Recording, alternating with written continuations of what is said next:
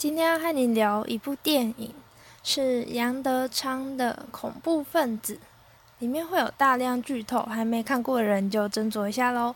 那我们开始吧。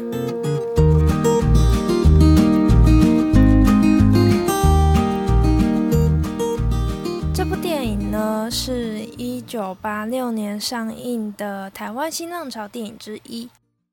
那什么是台湾新浪潮电影呢？我就简短的说一下，它是一九八零年代的一种新形态的电影。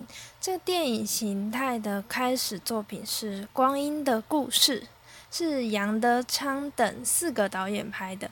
但不是二零零八年那部八点档连续剧哦。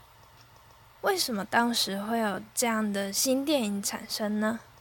是因为一九七零年代台湾开始十大建设，农业社会转变成工业社会，大家的经济状况变好，电影开始发展出回应社会的爱国电影啊，例如《八百壮士》。爱情电影，例如琼瑶剧等等类似的主流作品，但之后这些作品内容都太单一，又没有什么新意，所以看的人也变少了。加上台湾市场开始有好莱坞电影和港片，例如李小龙的功夫片啊，这些更加重挫了台湾电影，所以才会有新电影的产生。那新电影的风格通常是贴近台湾人的生活，呈现真实的台湾社会，而且会故意不找明星演员，也跳脱以前的电影叙事方式和风格。这样风格，我们又可以用法国新浪潮产生的作者论来理解，也就是说，导演就是作家。但是导演是用摄影来书写，而作家呢是用钢笔来书写。所以呢，那个时候只要是有想法的年轻人就会投入导演这个行列。电影是最主要传达自己的想法的媒介。而这些电影当然也影响了台湾之后的电影发展，不管是与国际接轨啦，还是之后电影会更加突破题材等等。首先呢，我们就先来讲一下剧情的部分。这部电影呢，会让我觉得它没有真正的主角。为什么这样说呢？因为它其中有三个故事线。每一个故事线的人其实占的分量都还蛮重的。第一个是周玉芬和她的丈夫李立忠，还有她的前男友。第二个故事线呢是不良少女。第三呢则是富家少爷。以这三个人的故事交错进行。刚开始你会觉得这是三个完全不同世界的人，但是之后他们又彼此有关联。首先呢，是周玉芬，她是个作家，但是她写不出小说。后来她接到了不良少女的恶作剧电话，而跑到了富家少年的家。之后她消失了三天，就写出了一篇小说，然后得奖。另一边呢，是富家少爷在拍摄枪杀案件现场时，他看到了不良少女，然后就爱上她。后来，富家少爷又看了周玉芬得奖的小说，然后自以为自己了解事情的真相，就打电话告诉周玉芬的丈夫李立忠。接下来第三条故事线呢，就是不良少女被软禁在家，所以他就到处打恶作剧电话。后来有一天，他偷了钥匙逃家之后，就开始继续他的偷窃仙人跳事业。我会喜欢这部电影，是因为它里面呈现了一种压抑感。首先是中年男子李立忠，身为周玉芬的丈夫，但是他跟妻子基本上没什么深刻的交集，甚至可以说两个人相处起来很紧张。而且他也不读周玉芬的小说，不太了解他的老婆。他在职场也。不顺利，不被上司重用，为了升迁还背叛朋友，最后也没有成功。妻子还同时间离开了他，而他根本不知道为什么妻子要离开他。他和周玉芬呢，互相不被理解的孤独，在电影里其实被描写的还蛮深刻的。其中，周玉芬就提到说自己结婚、生小孩、写小说，他都以为这是新的开始，但是实际上他却根本没办法脱离日复一日的重复，所以他就想离开，因为他觉得离开会是新的开始。然而，当他在控诉这些，李立忠其实是根本就不懂，因为他就是一个每天重复的人，而他没有想过他自己的生活太单一，而导致夫妻两人都压抑到无法承受感情的沉重的这一面。这种沉重是表面的和平会让一方李立忠以为没有事情发生，但其实。彼此之间的隔阂已经每天都在增加了，但两个人都选择忽视，直到最后周玉芬决定离开，才打破了他们之间没有感情上的连结这个事实。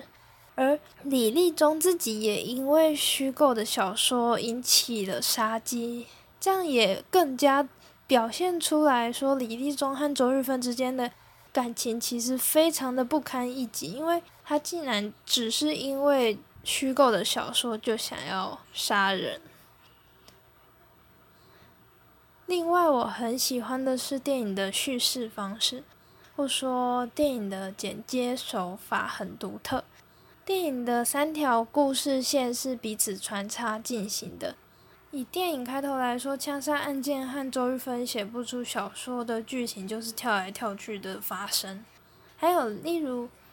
富家少爷和女友分手，他女友去自杀，出现了一段独白。我以为是他女友的独白，结果竟然是不良少女的恶作剧电话。这些应该说是片段化的叙事手法透露出的所谓的镜头语言是什么呢？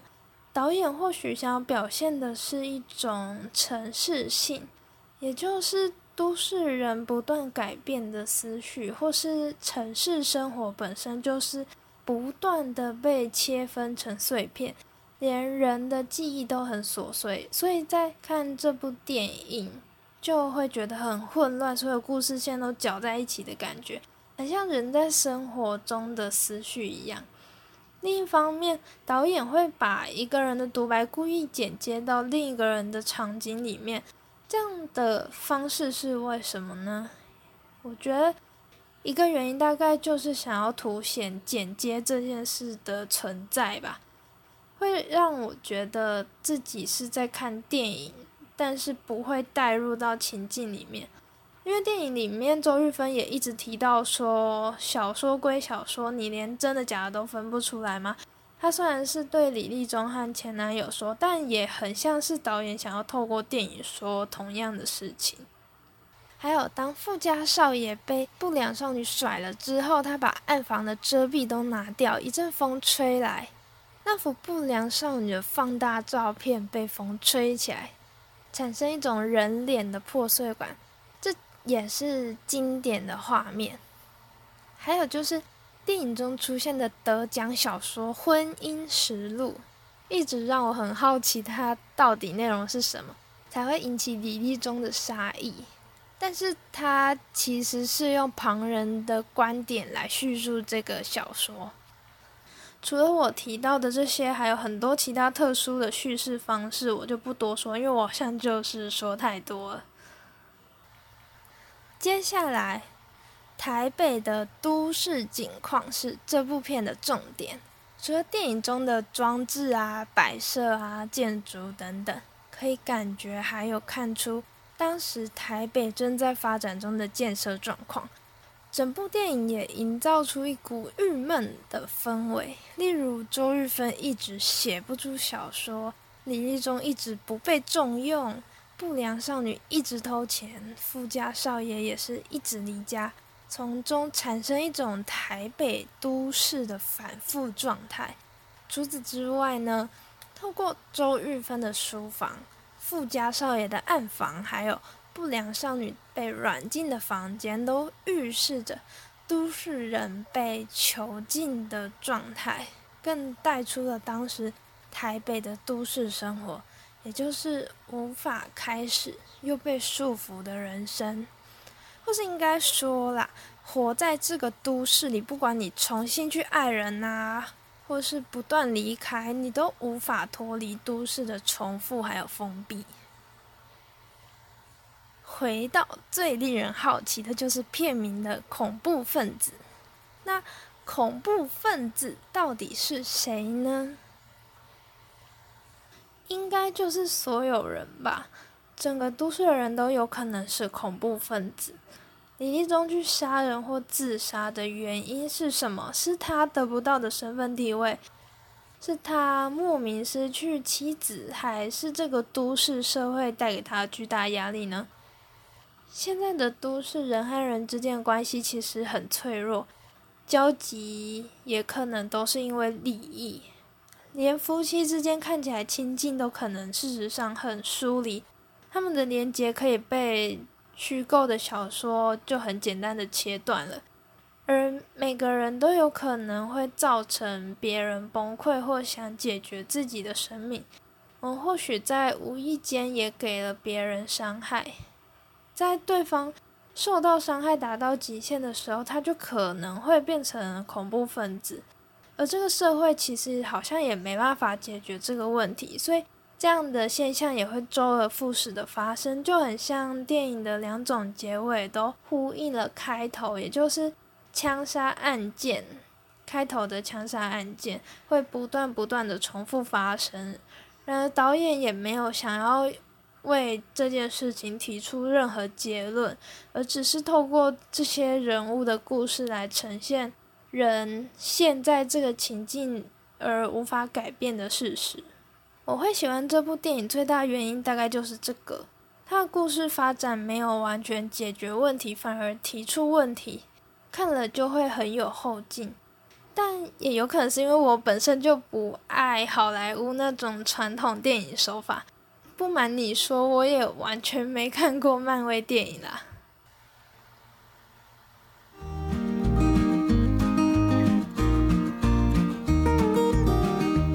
好。今天的节目就到这里啦！如果你对这部电影有什么新的感想，或对节目有任何建议，都欢迎来信和我讨论，我会非常开心哦。